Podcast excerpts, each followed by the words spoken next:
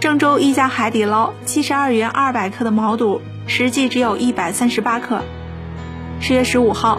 河南郑州的耿女士和朋友去海底捞新世界百货店就餐时，其中点了一份七十二元的捞派脆脆毛肚，可上菜后发现分量明显很少，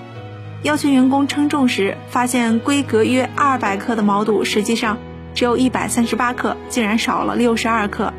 店长解释。员工备菜时操作失误导致，当天只有这一份菜品不合格。郑州市城东路市场监管所所长称，这种情况，按照新消法规定，可以对顾客损失三倍赔偿。当事人耿女士回应：不要一分钱，也不要卡，道歉解释清楚即可。